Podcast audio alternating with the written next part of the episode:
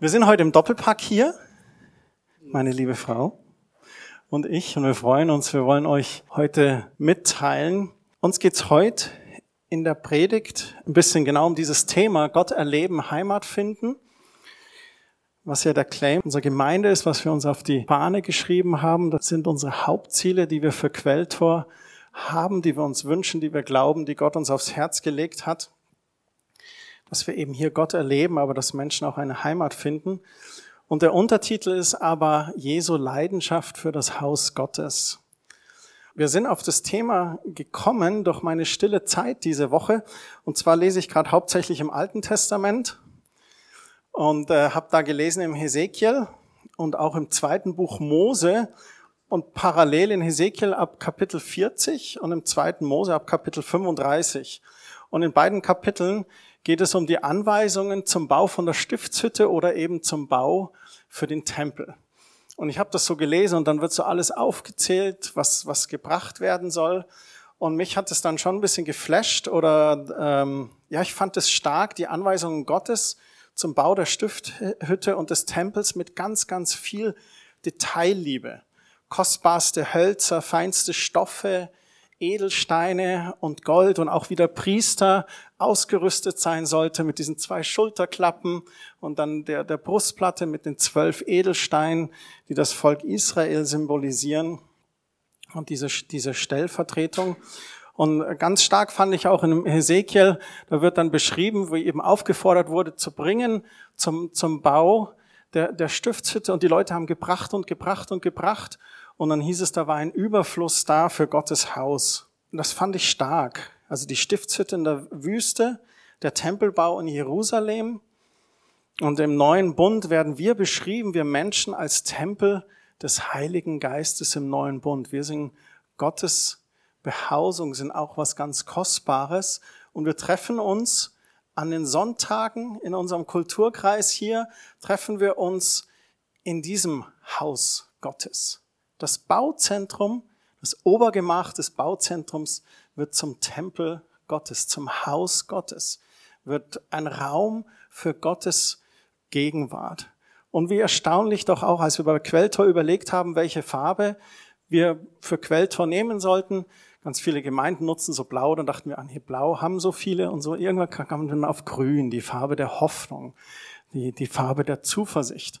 Und dann haben wir das hier angeschaut und dann kamen wir hier und dann hieß es, ja, wir haben im fünften Stock einen grünen Saal. Das passt auch. Schaut euch diesen grünen Teppich an. Ist es nicht schön? Grüne Vorhänge. Und so sind wir hier. Genau, grüne Blut. Einer hat sich richtig angezogen schon mal. Genau. Und ich musste dann als Jesus denken, als Jesus als kleiner Junge schon im Tempel war. Viele von euch kennen die Geschichte oder wahrscheinlich alle. Jesu Eltern reisten mit dem zwölfjährigen Sohn zum Passafest nach Jerusalem und waren dort zum Passafest. Und bei der Rückreise dachten die Eltern, Jesus würde mit anderen Reisegefährten zurückreisen. Doch so war es nicht.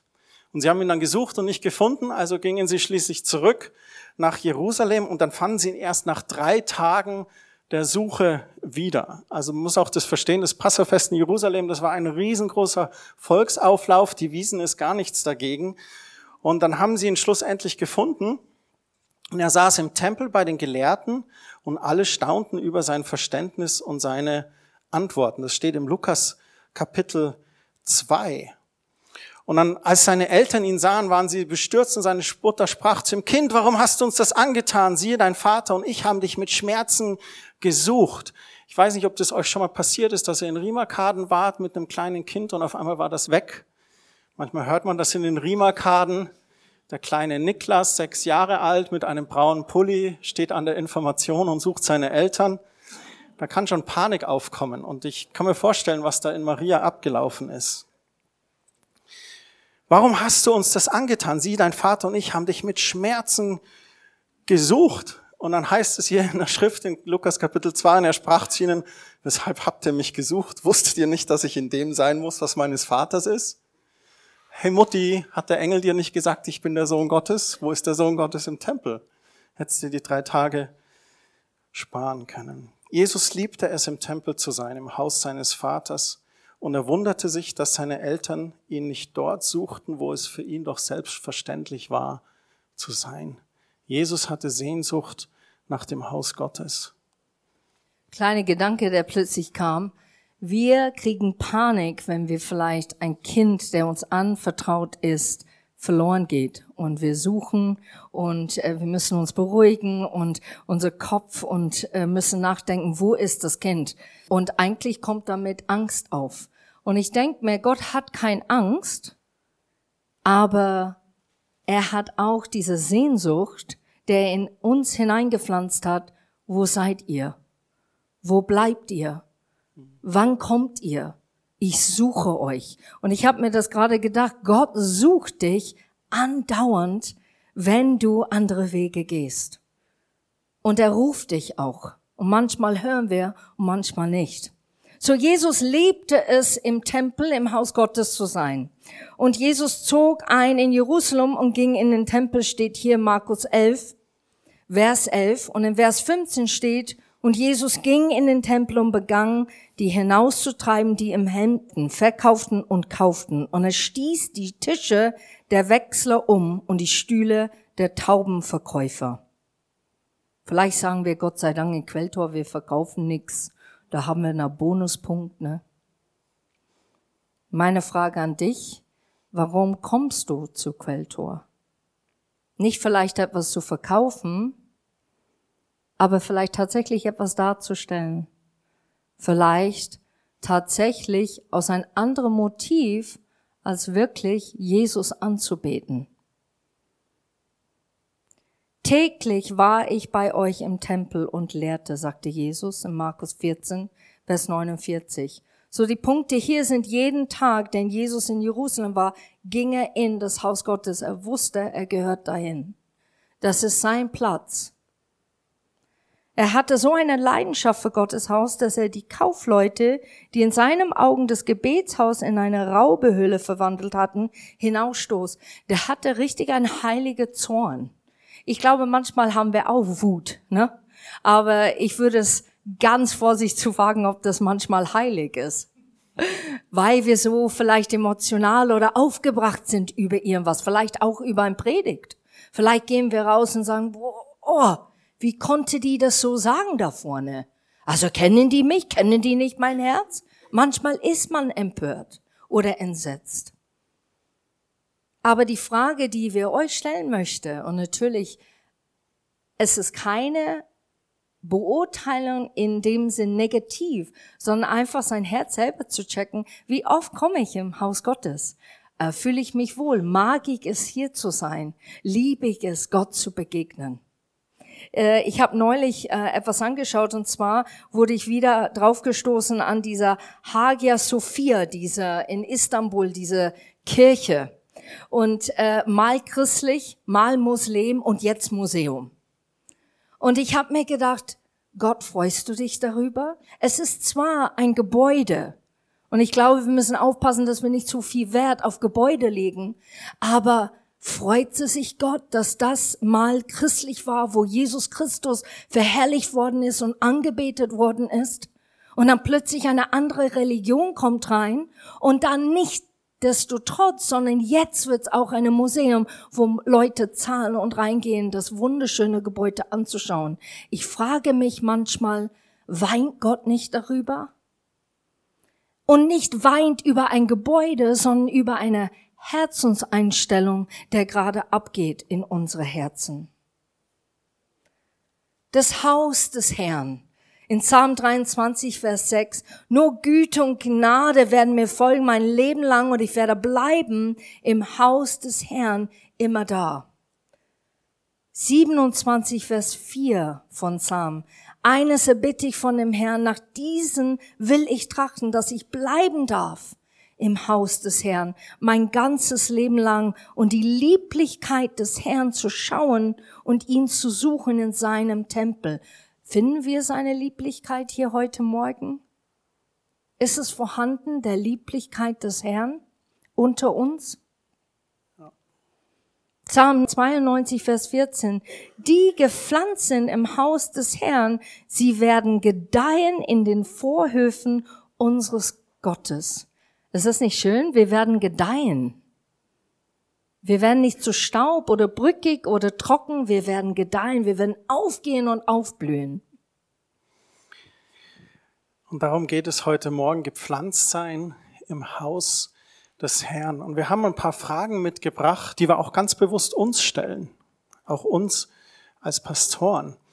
Wir sind ja auch nur Menschen, ne? und wenn dann jeden Sonntag um 7 Uhr der Wecker klingelt, dann springe ich nicht aus dem Bett immer und schreie Halleluja, je nachdem, wie das Wochenende manchmal war. Natürlich mache ich das schon gerne oder ab und zu, aber manchmal ist es auch Überwindung und du denkst, oh, und so. Aber du triffst eine Entscheidung, du stehst auf. Und warum treffe ich diese Entscheidung? Weil der Gottesdienst oder die Gemeinde einen gewissen Stellenwert hat. Und ich stehe nicht auf, weil ich dafür bezahlt werde, Sonntag hier morgens zu arbeiten, sondern ich stehe auf, weil ich gerne im Haus des Herrn sein möchte. Und die erste Frage ist, welchen Stellenwert hat das Haus Gottes, deine Gemeinde, deine Kirche in deinem Leben? An welcher Stelle steht das? Mit all den anderen Sachen, die es gibt. Vielleicht ein Fußballspiel oder einen Ausflug zu machen oder einen Geburtstag zu feiern oder was auch immer es alles gibt. Wenn du deine Woche planst, deinen Monat planst und es kommen so ein paar Termine oder Möglichkeiten rein, wo ist der Stellenwert des Gottesdienstbesuches für uns? Ich fände es so interessant, Christian hat äh, diese Woche gesagt, wir machen Abendmahl wieder. Und weißt du, was meine erste Gedanken war? Und nicht schon wieder. Ich muss diese kleine Tässchen mit Traumsaft füllen. Das ist so nervig. Das war meine erste Gedanke. Und dann habe ich gesagt, Gott, es tut mir echt leid. Und er hat gesagt, Kerstin, stell vor, stell dir einfach vor, dass jeder, der das trinkt, heil wird. Dass jeder, der das trinkt, mich begegnen darf. Dass jeder, der das nimmt, das Brot, wird ein Wort erfahren von mir, der Wurzel schlägt, der lebensverändernd ist. Mhm. Dann kannst du vorstellen, wie klein mit Hut war ich danach. Ich habe gesagt, Gott, es tut mir so leid. Es sind so diese menschliche Dinge. Ich muss, ich muss, ich habe kein Lust heute. Und eigentlich das dann umzuwandeln und sagen, Gott, es tut mir leid. Eigentlich ist das ein heiliger Akt. Wer bin ich, das nicht zu erlauben, dass andere das genießen und dich erleben? Und wer bin ich mit dieser Einstellung? Es tut mir leid. Und deshalb ist das menschlich in unsere Leben. Unsere zweite Frage ist natürlich, hast du auch wieder Zahmes Sehnsucht? Nach einer Gottesbegegnung. Nicht Gänsehaut, nach einer Gottesbegegnung. Das kann manchmal ohne Gefühl sein, dass ein Gedanke oder ein Wort oder ein Satz von jemand anderen dich so trifft, dass es dich innerlich nachgeht, wo du merkst, oh, Gott sagt und tut was hier, der ist aus der Norm in diesem Augenblick. Hast eine Sehnsucht, obwohl vielleicht nicht dein Lieblingslied hochkommt? Ich hatte das sehr oft im Lobpreis und nicht schon wieder diesem Lied. Ich sehne mich sehr oft englische Lieder zu singen. Warum? Weil ich größtenteils mein Leben Englisch gesprochen habe. Das ist meine Sprache. Das kann ich so gut identifizieren, wenn ich auch mit Gott spreche. Aber ich muss mich auch zurückhalten. Ich kann nicht hier 20 Englischlieder im Lobpreis machen. Die jungen Menschen würden sagen, ja, kannst du schon. Und manche hier mögen es auch, was mich so freut. Aber wir wollen, dass Jesus erlebt wird, dass das Wort begreiflich wird, damit man zum Thron Gottes kommen kann und ihm begegnen kann. Es soll verständlich sein. Deshalb Warum kommen wir? Warum beten wir an?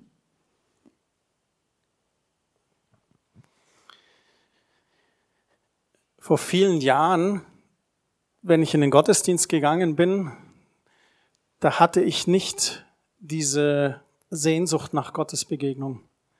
Geschweige denn eine Erwartung. Ich dachte, ah, ich gehe jetzt in den Gottesdienst. Ich habe sogar gedient im Lobpreisteam und habe Gottes Gegenwart gespürt und so. Aber ich bin nicht morgens zum Gottesdienst gefahren, ganz bewusst mit diesem, ich sehne mich nach dir und ich möchte jetzt so wirklich dir begegnen. Und wir möchten das heute ein bisschen so anstoßen, diese Erwartungshaltung an einem Sonntagmorgen zu haben. Ich begegne heute Morgen Gott. Und wir wissen, dass das manchmal sehr herausfordernd ist, weil du das, kennst das vielleicht zum Beispiel, du fährst jetzt zur Zeltstadt und dann ist es toll und viele Leute und es ist anders und dann geschehen da Dinge und du hast eine Erwartungshaltung. Oder du fährst zu einem Jugendcamp und da geschieht was. Oder du fährst zu einer Gemeindefreizeit. Oder du fährst zu einer Woche nach Imst. Oder du fährst zu irgendeinem anderen Seminar. Oder du gehst ins Gebetshaus nach Augsburg, bis da einen Tag oder einen Abendmahl oder, oder dergleichen. Und das Ding ist, weil es außer der Reihe ist, haben wir eine andere Erwartungshaltung. Und die Herausforderung am Sonntagmorgen ist, dass man, ah ja, meine Gemeinde. Ja, ich weiß ja, wie Christian spricht, ich weiß ja, was Kerstin gerne spricht, ich kenne so die Lieblingsthemen und so. Die Intonation kenne ich auch schon und da kann ich immer ganz gut einschlafen ab der 23. Minute. Und da steckt aber eine, eine Gefahr drin und dass man sagt, ah ja, dass man eben nicht sagt, ah ja, jetzt ist wieder Gottesdienst, sondern heute ist Gottesdienst und heute ist ein besonderer Tag und ich danke dir, dass wir heute eine Gottesbegegnung mit dir haben. Und da sind die, die nächsten zwei Fragen. Auch betest du für deine Gemeinde, für Quelltor? Betest du zum Beispiel, dass Menschen Gott erleben in unseren Veranstaltungen, in den Gottesdiensten, in den Hausgruppen, bei den Junggebliebenen, Jugend, junge Erwachsene, bei den Rangern? Betest du, dass Menschen Gott erleben? Und betest du dafür, dass Menschen Heimat finden? Wir durften hier Heimat finden und wir sind so dankbar dafür. Lasst uns beten, dass andere Menschen auch Heimat finden.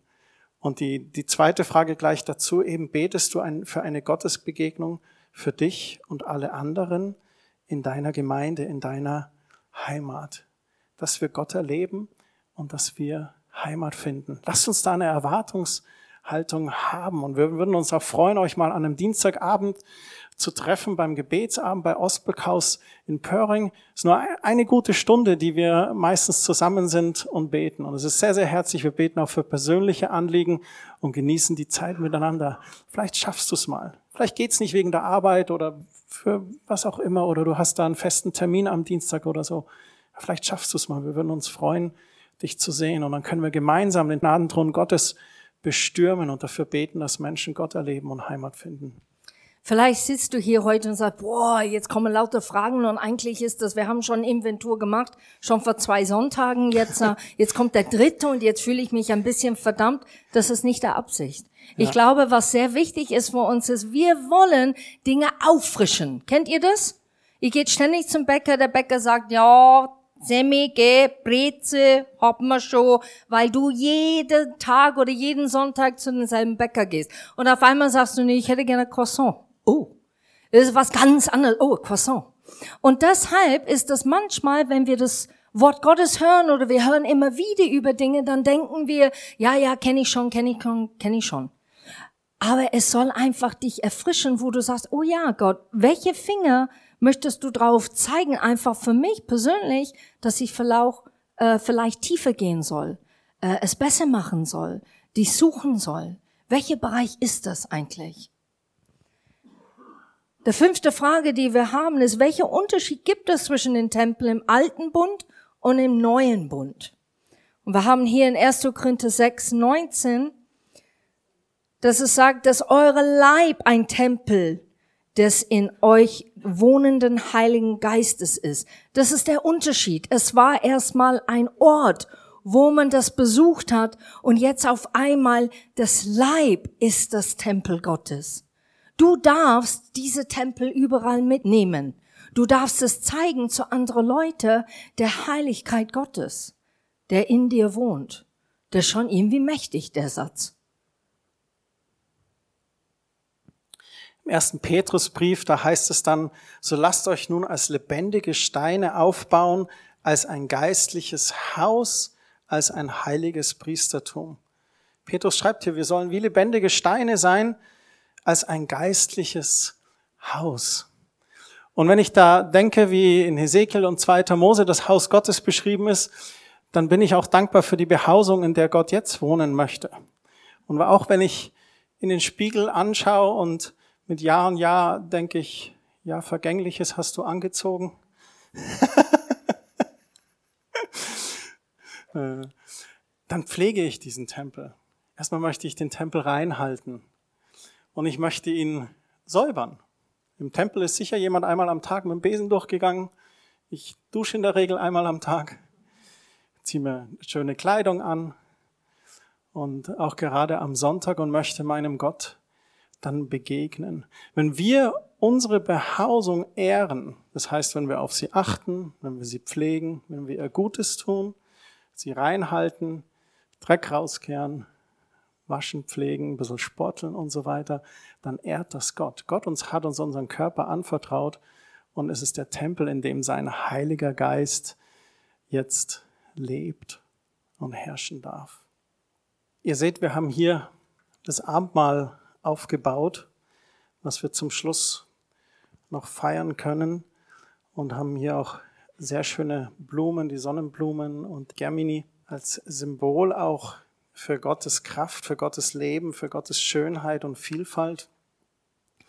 Und bevor wir dorthin kommen, wollen wir nochmal den Namen Quelltor für euch darstellen. Der Name Quelltor beschreibt unseren Wunsch, dass Menschen durch die Gemeinde einen Zugang zu Gott, der Quelle des Lebens, finden. Und wir wollen das heute Morgen nutzen, um uns auch nochmal in Erinnerung zu rufen, wofür ist dieses Haus Gottes da? Was sind die Absichten dieses Hauses? Der Name Quelltor ist nicht zufällig. Den Namen glauben wir, dass wir den von Gott empfangen haben. Und wir, das Quelltor war eins der Tore in Jerusalem. Es existiert leider nicht mehr, das zur Quelle Davids geführt hat. Man konnte dort reingehen, um zur Quelle zu kommen direkt. Und das ist unsere Sehnsucht, dass Menschen durch die Gemeinde einen Zugang zu Gott, der Quelle des Lebens finden und als Christen in eine Mündigkeit kommen. Unsere Sehnsucht ist, dass ihr nicht abhängig seid von unseren Gebeten oder von unserem Segen, den wir euch gerne geben. Wir beten gerne für euch, wir beten viel für euch, wir geben euch gerne euren Segen.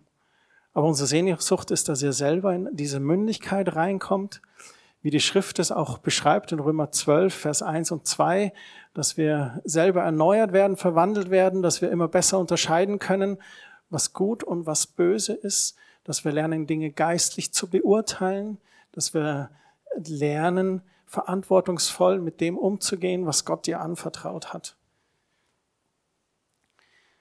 Und damit sie selber zu Gefäßen des lebensspendenden Wassers werden. Wir glauben, dass der Leib Christi einen Kreislauf hat. Und der Kreislauf ist folgender. Jesus findet dich. Du darfst dich bekehren bei ihm. Du darfst Buße tun, er kommt in dein Herz. Und dann geht Jesus mit dir. Ich habe das letzte Woche gesagt. Du darfst heil werden, du darfst Veränderung erfahren, du darfst nachreifen, zur Reife kommen. Und dann passiert das geniale Wunder während diesem ganzen Prozess. Nutzt Jesus dich, so dass du zur lebenspendenden Quelle wirst für jemand anderen. Dass Menschen durch dich Jesus kennenlernen. So wie wir das vorher gehört haben, auf einem Nachtflohmarkt oder wo auch immer. Und, oder wir beten für jemanden und seine Rückenschmerzen werden geheilt. Und das ist Jesu Wunsch. Jesus wünscht sich, dass wir überfließend sind und es weitergeben. Und das sind Worte von Jesus aus Johannes Kapitel 7, die Verse 37 bis 38 am letzten Tag, dem Höhepunkt des großen Festes, da trat Jesus wieder vor die Menschenmenge und er rief laut, wer Durst hat, der soll zu mir kommen und trinken. Das ist der erste Schritt. Du darfst zu Jesus kommen, du darfst bei ihm trinken, du darfst auftanken, du darfst heil werden. Und wer mir vertraut, wird erfahren, was die heilige Schrift sagt. Von ihm wird lebenspendendes Wasser ausgehen wie ein starker Strom. Und es ist außergewöhnlich, dass Jesus hier das sagt weil er fokussiert ja eigentlich auf den, wer Durst hat, der soll zu mir kommen und trinken. Eigentlich könnte man jetzt erwarten, ja, wer mir vertraut, der wird erfahren, was die Heilige Schrift sagt, wer zu mir kommt, dessen Durst wird gestillt werden. Aber diese Aussage wäre sehr egozentrisch. Die würde sich nur auf die Person befassen. Nee, er sagt hier, von ihm wird lebenspendendes Wasser ausgehen wie ein starker Strom. Das heißt, durch dich, wenn du bei Jesus trinkst, werden andere auch gesättigt werden. Das liebe ich an euch. Ihr macht es. Ihr seid eine ganz, ganz tolle Truppe von Schafen. Und es ist echt eine Ehre, mit euch mitzugehen und Gott zu erleben. Ihr macht so viel Richtiges und auch wichtig. Ihr macht auch so viel Gutes. Ihr, eure Ziel ist wirklich ein Heimat nicht nur für euch selber zu haben, sondern dass Menschen wirklich auch von Quelltor erleben. Ich höre das immer wieder, wo Leute sagen, boah, Truppe war gerade bei mir zur, ähm, ich weiß nicht, so eine Frühstück oder Konferenz und ah, ist schon ein Haufen, die sagen, die gehören zur Quelltor und wie glücklich die sind. Das macht einem stolz, weil man denkt, wow, Leute haben ihr Platz gefunden, ihr habt das Weg gefunden, wo ihr sagt, hier kann ich Gott erleben, hier kann ich Gott anbeten. Aber wir wollen tiefer gehen. Wir wollen mehr. Wir wollen nicht stehen bleiben. Wir wollen weitergehen. Wir wollen, dass Gottes Vision, Traum und Plan für Quelltor komplett in Erfüllung geht. Wir sehnen uns das nach, dass wir nicht nur kleine Schritte machen, sondern dass wir auch ab und zu große Schritte machen. Dass wir erleben, dass die Türen, die Gott sagt, hey, die sind auf, geh da durch, dass jeder sagt, oh ja, die sind auf, wir gehen da durch. Dass nicht eine zurückbleibt, ich überleg mal. Ich bin mir jetzt nicht so sicher, sondern dass mit dieser Einheit und dieser Traum, wirklich diese Vision, die von Gott gegeben ist, dass wir Hand in Hand das erleben, das ist für mich eine demütige, aber auch eine, ähm, man ist erfüllt mit so einer Liebe in dem Moment, wenn du erlebst Gott zusammen. Das ist für mich sowas, wow Gott, das kannst nur du und du allein, keine andere kann das machen. So die Gemeinde spiegelt den Charakter Gottes wider. So ihr spiegelt das schon. Ist das nicht toll? Ihr spiegelt schon die Treue und die Güte Gottes. Ihr spiegelt schon die Großzügigkeit. Ihr spiegelt schon die Sehnsucht nach Tiefe. Ihr spiegelt Gnade und Verständnis. Und das äh, Hut ab, ich finde das großartig. Und es steht hier in Philippe 2, Vers 1 bis 4 werde ich lesen. Es gibt über euch so viel Gutes zu berichten. Ihr ermutigt euch als Christen gegenseitig und es seid zu liebenvollen Trost bereit. Man spürt bei euch etwas von der Gemeinschaft, die der Geist Gottes bewirkt und herzliche, mitfühlende Liebe verbindet euch. Und darüber freue ich mich sehr. Vollkommen aber ist meine Freude, wenn ich euch ganz einig seid, in der einen Liebe miteinander verbunden bleibt und fest zusammenhaltet. Diese Liebe und diese fest zusammenhaltet bedeutet nicht immer eine Meinung zu sein. Wisst ihr das? Man kann schon anders denken. Man kann auch eine andere Sichtpunkt sehen. Aber die Liebe ist das, was eigentlich zusammenhält zusammentreibt, vorwärts zu gehen. Weder Eigennutz noch Streben nach Ehre sollen eure Handeln bestimmen. Im Gegenteil, sei bescheiden und achte den anderen mehr als euch selbst. Denkt nicht an eure eigene Vorteil, sondern habt das Wohl der andere im Auge. So Paulus beschreibt dies alles als Merkmale einer funktionierenden christlichen Gemeinschaft. Ich würde sagen, wir sind auf einem echt guten Weg. Ja, absolut. Gegenseitig wir ermutigen einander. Wir finden liebevoller Trost, wenn einer schmerzt oder traurig ist oder fühlt sich allein. Ich kenne das so oft, wo Leute gesagt haben, da habe ich angerufen, da habe ich den besucht, da war ich dabei. Dann nehme ich sie mit oder nimmt er äh, mit. Wir tragen unsere Bruder jetzt gerade, wo es braucht. Vom Geist Gottes geprägte Gemeinschaft. Wir wollen Gottes Stimme höher achten als unsere eigene Stimme. Wir wollen, dass Gottes Geistes Stimme wirklich durchdringt in alles, was wir tun. Diese herzliche, mitfühlende Liebe und festes Zusammenhalt, das ist offensichtlich hier in Quelltor. Bescheidenheit und den anderen mehr achtend als sich selbst. Ich glaube, wir können uns alle an die Nase packen. Manchmal unser Motiv ist vielleicht eine andere als Jesus Motiv. Weil wir in einer Gesellschaft sind, der sagt, hey, denk an dich selber. Du musst vorauskommen. Du musst dich verwirklichen. Du musst das gute Geld verdienen. Du musst Sicherheit erlangen. Und das ist schon eine Prägung, der in der Leib Christi immer wieder müssen wir vor Gott gehen und sagen, Herr, nicht ich, sondern die, dich. Nicht meine Wille, sondern deine Wille soll geschehen.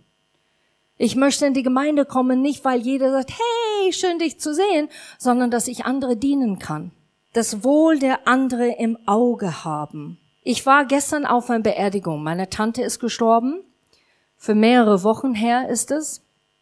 Und als Christian den Beerdigung machte, war so dieser Lebenslauf. Da siehst du eigentlich, was sie alles erlebt hat, was für Entscheidungen sie getroffen hatte in ihrem Leben. Sie ist mit 69 gestorben. Und als ich das hörte, als Christian das erzählte, hat's mich ergriffen, weil ich manchmal gedacht habe, oh, da hast du den Weg verpasst. Oh, hättest du nur diese Entscheidung getroffen. Oh, super, dass du den Weg genommen hast. Oh, Halleluja, Gott sei Dank, hast du das und das gesagt am Ende. Und das sind solche Dinge, wo für mich hat es reflektiert nachher, Herr, was siehst du in meinem Leben, dass ich so oft Dinge verpasse, weil meine Ego zu sehr in Vordergrund kommt, weil ich mehr ausruhen muss, weil ich, ich, ich, ich statt dir. Wenn du meinen Lebenslauf anschaust, Gott, gebe ich dir wirklich die Ehre in die Dinge, dass ich tue?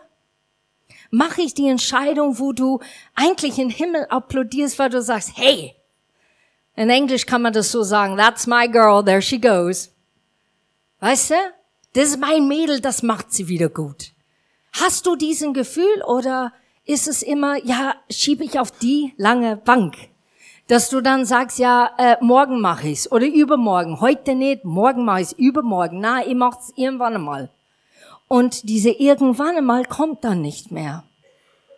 Ich hatte ein Gespräch mit meiner Tante am Ende, wo sie im Krankenhaus war, und ich habe gesagt, das ist mir so wichtig, dass ich diese Gespräch mit dir führe. Und wenn du es nicht möchtest, du hast das Recht zu sagen, Kerstin, ich will es nicht hören. Und sie hat gesagt, nee, Kerstin, erzähl mal, was willst du sagen? Und ich habe gesagt, hast du Angst vor dem Sterben? Und dann hat sie gesagt, ich habe schon Angst, aber nicht, wo ich hingehe. Ich habe gesagt, weißt du, wo du hingehst? Und sie sagte, ja, ich weiß, wo ich hingehe. Ich weiß, dass Gott mich liebt und ich weiß, dass ich Jesus in mein Herz habe und ich weiß, dass ich Fehler und missgebaut habe in mein Leben. Und ich weiß, dass Gott mir das verziehen hat. Und ich habe mir gedacht, boah, was für ein Claim. Also wenn man das in eine Absatz schreiben könnte, was für ein Claim. Ich weiß, dass Gott mich liebt. Ich weiß, dass er mich vergeben hat. Ich weiß, wo ich hingehe. Weißt du das heute Morgen? Und nicht aus einer Stolz oder Arroganz, sondern mit Demut, weil du weißt, König aller Könige ist hier in diesem Raum. Der heiligste Gott ist hier in diesem Augenblick. Der Majestät ist hier. Weißt du das? Erkennst du das? Beugst du deine Knie? Oder sagst du morgen? Für mich war das auch sehr bewegend, das von Dörte zu hören und ich bin dankbar, sie kennen zu dürfen und ich bin dankbar, sie wiedersehen zu dürfen. Das ist ja der Trost, den wir haben mit unseren Geschwistern in Christus. In der Bibel heißt es auch, mit den Lachenden lachen, mit den Weinenden weinen. Und ich glaube, das macht auch Gemeinde aus. In der Gemeinde Jesu zu sein, bedeutet nicht von Höhepunkt zu Höhepunkt zu hechten. Die Schrift sagt, dass wenn wir Jesus Christus anschauen, werden wir verändert von Herrlichkeit zu Herrlichkeit.